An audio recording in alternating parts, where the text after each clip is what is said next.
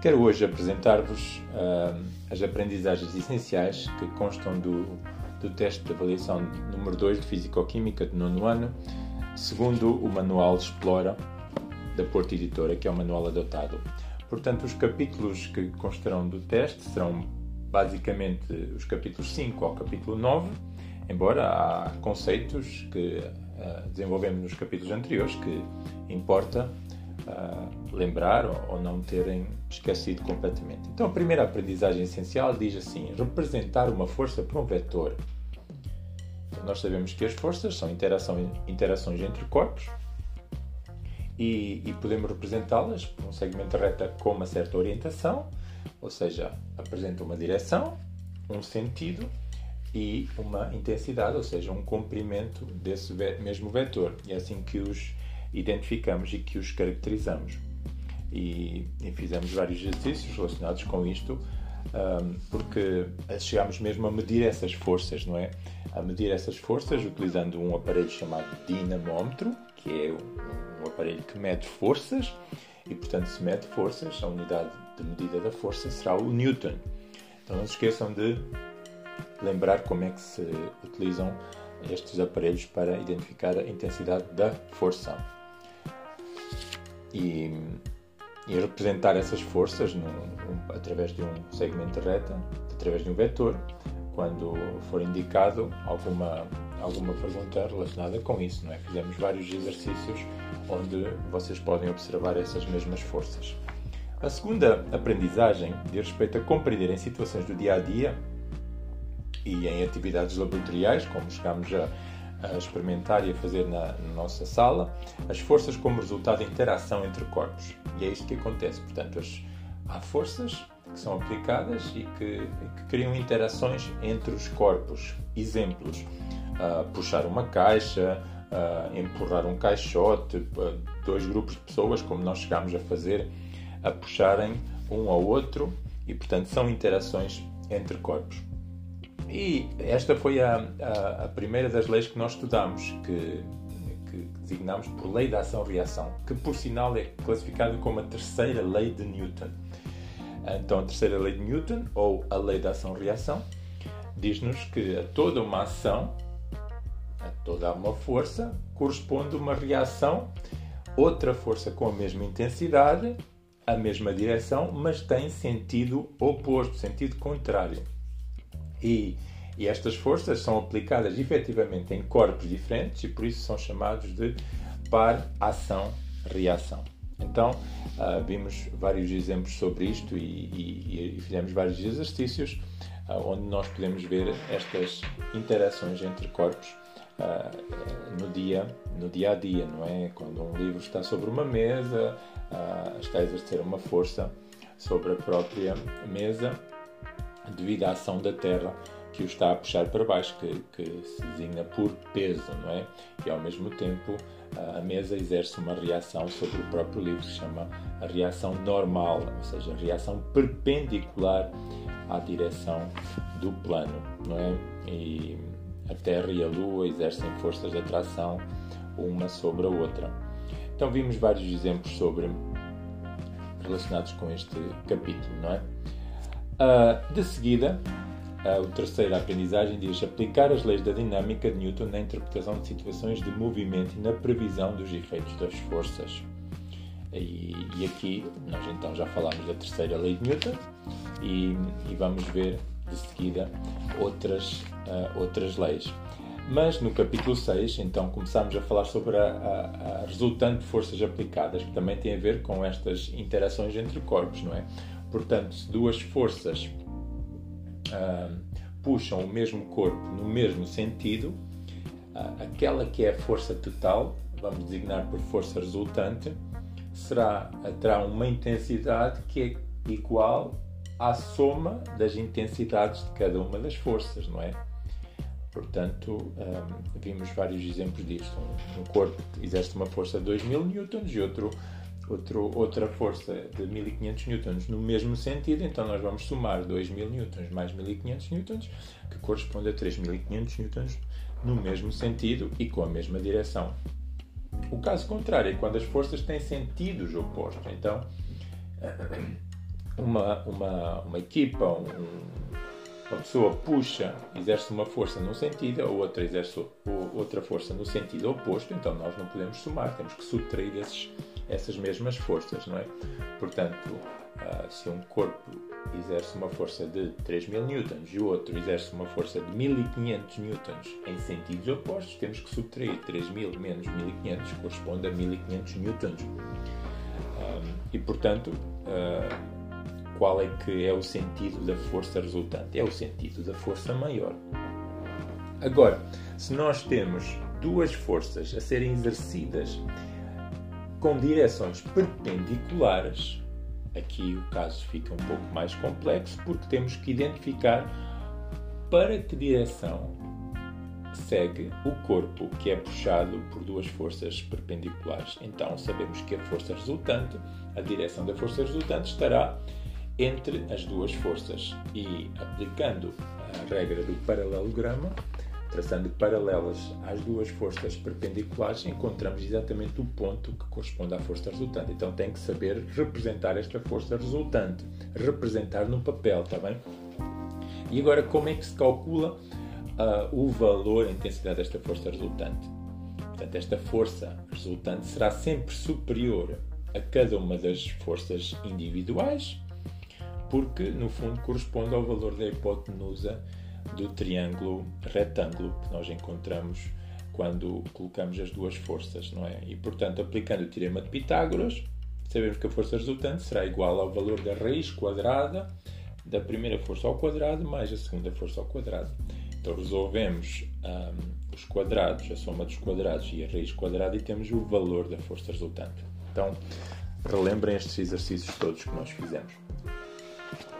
Depois, no capítulo 7, temos então uh, mais, algum, mais algumas das leis que nós falámos da interação entre corpos, né? compreender as, as leis da dinâmica. E uma, uma lei muito, muito importante, que é chamada a primeira lei de Newton, é a lei da inércia, né? que, que diz que, que um corpo, um corpo um, ah, se está em movimento ele deseja continuar em movimento, não é? Mas se um corpo está parado, ele tem uma dificuldade em começar o seu movimento, portanto, devido à inércia. Então, a inércia é a, a, a propriedade dos corpos que nos indica se um corpo tem mais ou menos dificuldade em alterar o seu estado de repouso ou de movimento, tá bem? Então, isto verifica-se no dia a dia, quando há uma travagem e, e um corpo que está dentro de um carro, ao travar, ele deseja continuar o seu movimento para a frente. Então, devido à inércia, ele deseja continuar em movimento. Portanto, quanto maior for a massa do corpo, maior é a dificuldade em alterar o seu estado de repouso ou o seu estado de movimento. Então, quanto maior a massa, maior a inércia, certo? Agora, hum, vimos também hum, que há uma relação entre a massa de um corpo e a sua aceleração. Ou seja, um, nós aplicamos uma força num, num corpo, uma força constante, automaticamente esse corpo vai ter que acelerar, não é? Acontece uma aceleração. Se, por sinal, a força for menor, vai ser uma menor aceleração. Portanto, a força e a aceleração são grandezas diretamente proporcionais. Mas se nós tivermos que aumentar o valor da massa desse corpo, já vai ser difícil ele ter a mesma aceleração. Portanto, não terá a mesma aceleração, mas terá uma aceleração menor, aplicando a mesma força. Então, nós encontramos aqui uma relação entre a força e a aceleração que corresponde ao valor da massa do corpo, não é? que é a constante de proporcionalidade entre a força e a aceleração. Então, isto indica-nos, está relacionada com a lei fundamental da dinâmica, a segunda lei de Newton, que nos ah, indica que a força ah, resultante produz uma aceleração com a mesma direção e com o mesmo sentido da força aplicada. Ah, ou seja, as forças resultantes e a aceleração são grandezas diretamente proporcionais. E, portanto, se eu aumento uma, aumenta a, aceleração de forma proporcional. É? Portanto, isto tanto se pode ser aplicado em situações na horizontal. Eh, se nós agora considerarmos as situações na vertical, temos então a, a, a situação das, da queda dos corpos. E, portanto, um corpo em queda livre desprezando toda a resistência do ar, ele, devido à ação da força da gravidade, que corresponde ao seu peso, ele vai acelerar. Não é? Portanto, vai acelerar com que aceleração? É? Se nós dividirmos o peso pela massa do corpo, vamos ter uma constante, que é o valor da aceleração gravítica, neste caso na Terra. Então, a aceleração gravítica não depende da massa do corpo, é constante e na Terra tem um valor de 9,8 metros por segundo ao quadrado. O valor médio, porque também há variações da força gravítica na Terra. Mas é por isso que então na Lua, como a, Lua é mais pequena do que a Terra, a força gravítica será menor. Então, temos a lei fundamental da dinâmica, que podemos um, descrever uh, e utilizar a expressão força resultante é igual à massa vezes a aceleração.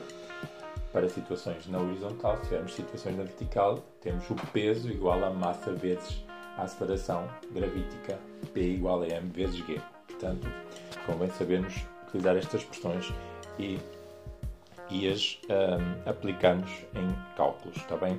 Então vimos as leis de Newton, as, uh, as leis de Newton, a inércia, e, e, então recordando outra vez a, a, primeira lei de Newton, a lei da inércia, não é? Se eu tiver uma força resultante uh, nula num corpo, ele ou está parado ou então está a, movimentar-se com movimento uniforme, com velocidade constante, certo? Então, porque nós sabemos se a força resultante é igual a zero, ele não vai ter aceleração. Se não vai ter aceleração, é porque a velocidade é constante. Ou então, se a força resultante é igual a zero, é porque o corpo está parado. Não é como um livro em cima de uma mesa, ele está parado porque a força resultante é igual a zero. Muito bem.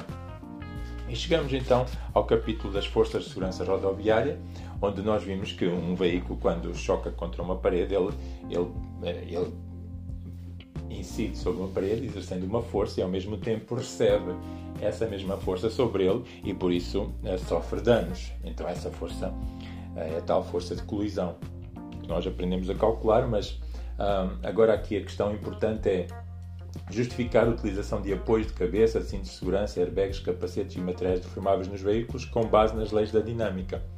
Então é por isso que nós temos nos carros certos objetos, certos materiais que se deformam exatamente para que nós possamos ter um, um maior tempo de colisão. Porque se nós tivermos um maior tempo de colisão, a força de colisão vai ser menor. Então, o objetivo destes um, apoios de cabeça, do cinto de segurança, dos airbags, dos materiais deformáveis nos veículos é realmente aumentar o tempo de colisão para que a força exercida seja menor, não é? Então temos vários, vários exemplos disso mesmo. Né? Os cintos de segurança atrasam o nosso, impedem o nosso, o nosso movimento para a frente, mas de uma forma, um, de uma forma, de uma forma regular ou de uma forma uh, proporcional para que não fiquemos totalmente agarrados, mas que haja um movimento, mas que ao mesmo tempo aumente o tempo de colisão para que não soframos uma força tão intensa, assim como os airbags, não é? O objetivo é aumentar o tempo de colisão para que não soframos aquele impacto tão forte. Então tudo isto está relacionado com os elementos de segurança automóvel. E por último, o último capítulo falava sobre o atrito, explicar a importância da existência de, do atrito no movimento e a necessidade de o controlar em variadas situações através de exemplos práticos e comunicar as conclusões e a respectiva fundamentação. Então, qual é a importância do atrito? O atrito, ah, sabemos que ele é útil em muitas situações. Sem atrito, nós não conseguiríamos caminhar, não é? Ah, porque é preciso que as duas superfícies uh, adiram uma à outra e que exerçam forças uma sobre a outra, não é? Portanto, a força de atrito é uma força que se opõe ao deslizamento quando uma superfície um, se movimenta sobre a outra ou tenta movimentar-se. Portanto, se há uma força num sentido, um, a força de atrito é sempre em sentido oposto. Não é? Agora, existe também a força de atrito que é prejudicial ao, ao movimento, não é? Portanto, quando essa força é prejudicial, eu tenho que a, reduzir, não é? Eu tenho que reduzir essa, essa força de atrito para exercer certas atividades, como um escorrega, eu não quero que haja atrito para escorregar bem, mas uh, para descer uma, uma encosta, para descer uma estrada muito inclinada, eu quero que haja atrito, exatamente para não escorregar. Então, uh, existe uma necessidade de controlar o valor do atrito. Não é? E quando falamos na questão do, do, do ar, na vertical, na queda dos corpos no ar, falamos na questão do, da resistência que o ar oferece ao movimento dos corpos na queda livre. Portanto, um objeto em movimentar-se no ar sofre uma força em sentido contrário desse movimento, que é a resistência uh, sobre, sobre si próprio. Por isso, a aerodinâmica de certos, de certos uh, veículos é para reduzir essa resistência. E quando eu quero aumentar a resistência, eu tenho que aumentar a área de contacto com o ar. É isso que acontece nos paraquedistas. Ao ter uma grande área de contacto com o ar, aumenta a força de resistência, então contraria o peso e a aceleração gravítica. Então, basicamente são estas as situações que nós temos que ter em conta uh, daquilo que falamos e, portanto, uh, preparem-se, estudem da melhor maneira, resolvam os exercícios que nós fizemos na aula, resolvam outros exercícios, as fichas de trabalho. Se tiverem alguma dúvida, uh, vamos conversar depois. you